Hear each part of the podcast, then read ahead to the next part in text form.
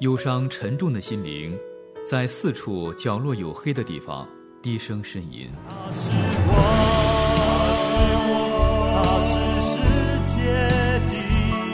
我们需要看见，给我们一束光，一个希望。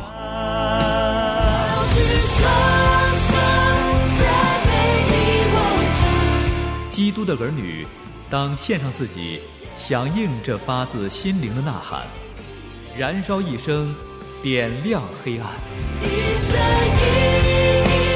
宣教士故事，燃亮的一生。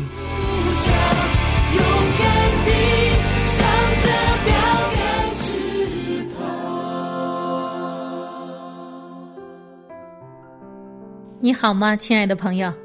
这里是《燃亮的一生》节目播出的时间，谢谢你对这个节目一直的关注。在这个时间里，我们为你介绍不同的历史时期，因着同一个护照，为着福音向中国献上自己的中西宣教士。近期《燃亮的一生》为你开讲的是由盖洛瓦牧师所著《神迹千里》。上一回为你讲到。盖牧师一行人走到阴城，本以为可以顺利出城，不想又被暴民拦下，生命再次危急。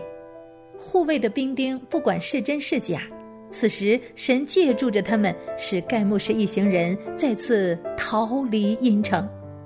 欢迎你接着收听《燃亮的一生之神迹千里》，由吴爽为你播讲。一百年前。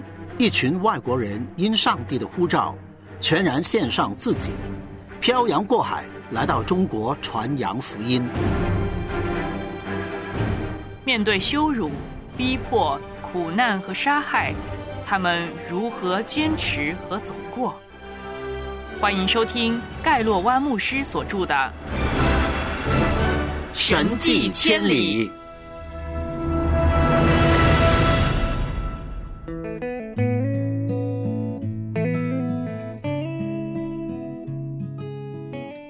那两位士兵的来到，不管负有什么责任，都对群众的情绪产生了一定的影响。也许在与军官商量之后，他们就来回于人群之中，尽量说服大家：我们这一帮人是朝廷要结往高平的要犯，将由太后正式下令处决。我们祷告的时候，我恐怕自己还没有预备好那么大的信心。去领受神对我们祈求所做的回应，在人看来是不可能的事，神却又一次的显明，在他没有难成的事。我们既惊讶又感恩的看见骡车穿行在密集的人群之间朝我们而来，不用军官下令上车，我们就在周遭一片愤怒的静默中坐了上去。车子启动时，人群发出一片混乱的怒吼。一路颠簸着离开阴城，又听到身后那气势汹汹的辱骂：“洋鬼子去死吧！”几分钟之后，叫骂声渐渐远去。夜幕低垂时，我们又一次独行在充满暑天安宁的静僻路上。一路上，护卫的兵丁既没有心情彼此交谈，也不想听我们说话。所以大家默默赶路，其实在我看来这样更好。我们已然有说不出的疲累。不知道走了多久，总该有一小时以上。骡车来到一个不大的村庄，窄长的街上空荡无人，四下十分安静。我们停在那唯一客店破旧的门前，等着店主出来。但他看见等待招呼的是一车洋鬼子时，便砰的一声关上了门，口里咒骂着要我们快滚。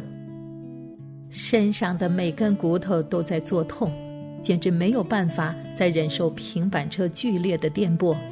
一想到还得继续往前走，真是苦不堪言。可是护卫的官兵就这么决定了，我们只好强打精神，坚忍的又熬了一个多小时。然而，因有着静僻路上的安宁。无需忍受精神上的摧残，又有黑夜做掩护，不会被人认出来，甚至只因是在往前走，心里便觉得有点安慰。我们其实特别需要这一段宝贵的时光，用以等候神，用以重新得力，去面对眼前的景况。我们到了下一个村子，也是在一个唯一的客店门前，再次遭到了和刚才一样的闭门羹，从而更深的体会到，与我们的主一起被蔑视、受排斥，到底是什么滋味。看来目前没有其他办法，只能随便找个地方，像乞丐似的去当地的庙宇落脚。几分钟之后，来到庙宇前的戏台。我们被勒令下车，护卫拴驴的时候，并未卸下圆宣，说是要进村去找村中的长者们商量，好让我们在这里住一夜。接着便消失在庙墙之后。我们以为他们几分钟之内就会回来。我们找一个地方坐下，孤苦伶仃的抱着熟睡的孩子，暂时坐在一堆石头上。附近有几个闲荡的人。发现我们之后，马上奔走相告，说有洋鬼子在村里。很快的，就有一小群人聚过来，像在别处见到的人群一样，怀着敌意和谋害之心。我全神贯注的注意着周围人群的态度，没顾得上骡车的动静。忽然听见弗罗拉喊道：“快，护卫逃跑了！”我这才惊觉过来。护卫见我们被人群包围着，便趁机偷偷解开了骡子。正当要架起骡车冲过去之际，却被弗罗拉看见了。我脚下和思维一样，迅速的追上去，所有的疲惫感一扫而光，像插了翅膀似的飞快。那骡是一匹精壮的牲口，在骡夫的鞭策下疾奔着，但他还没有跑完那一条街的一半，就被我拽住了。我紧紧地抓住口嚼的缰绳，只等到弗罗拉和在后面领着两个孩子的江小姐赶上来。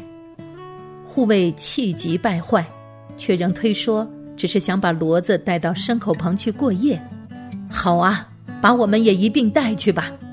说着，我们奋力爬上了车，令他们大为恼怒。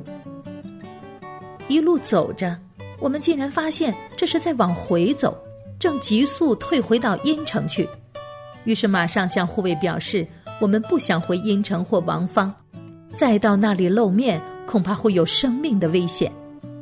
结果换来他们一顿破口大骂，让我颇为胆怯，因为那时看来，他们的忍耐程度已经到了一定的极限，再也不想背我们这个包袱了。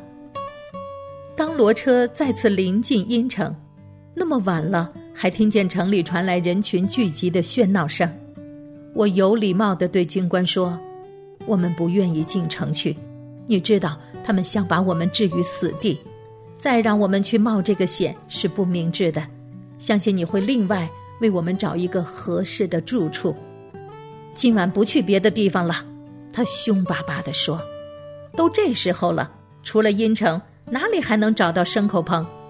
你们如果不想进城，那就下车，到树篱笆下过夜去吧。昨晚上你们不就睡在外头吗？今晚也可以吧。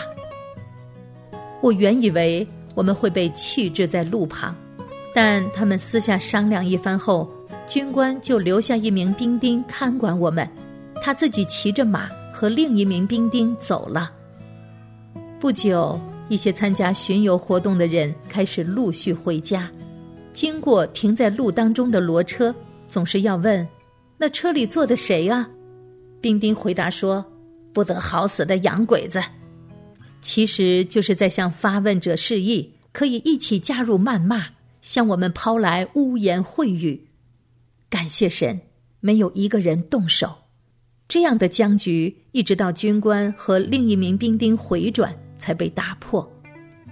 那军官的神情显得像有急事在身，他向围着我们的人群说了几句话，我们还没怎么听懂，就被下令进阴城去。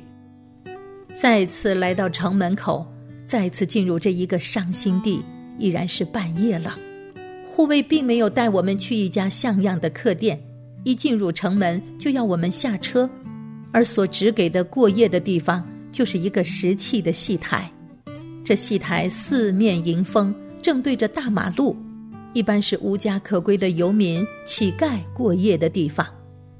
我们虽然别无选择，只能接受这样凄凉的落脚处，便怀着沉重的心情，沿一节细窄高陡的石阶，爬上了戏台。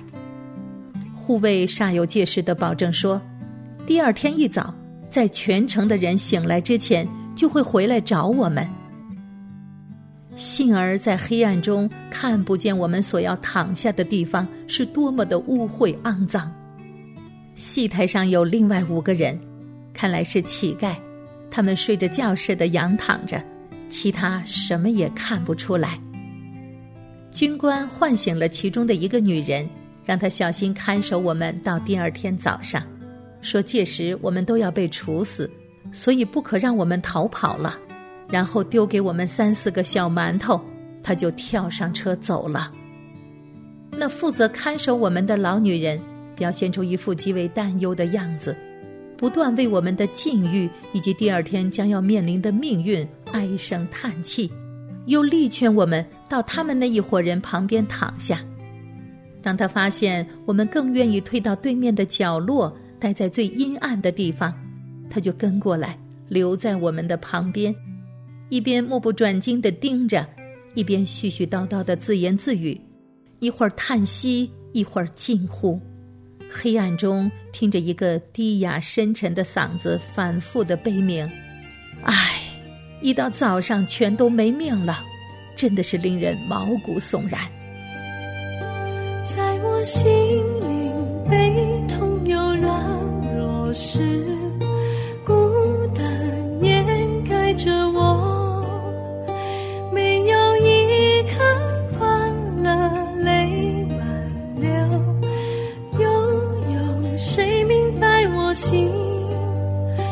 此时刻，我要听出声音。他怜悯我，应许安慰我。他赐下平安，喜乐心，主使我安慰。才逃出令人不堪回首的阴城，又遇到匪民。好不容易脱离了他们，盖牧师突然发现，骡车不是向前行，而是往回走。才逃出的魔掌又要再次回去，茫茫逃亡路，何时是尽头呢？今天的节目到这就结束了，欢迎你在下次节目时间接着收听《燃亮的一生》，听众朋友，再会。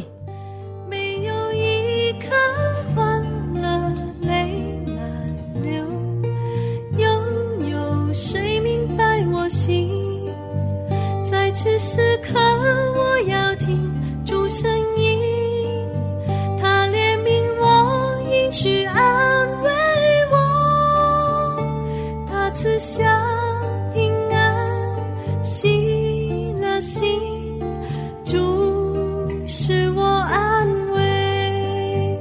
在此时刻，我要听主声音，他怜悯我，应许安慰我，他赐下平安，息了息。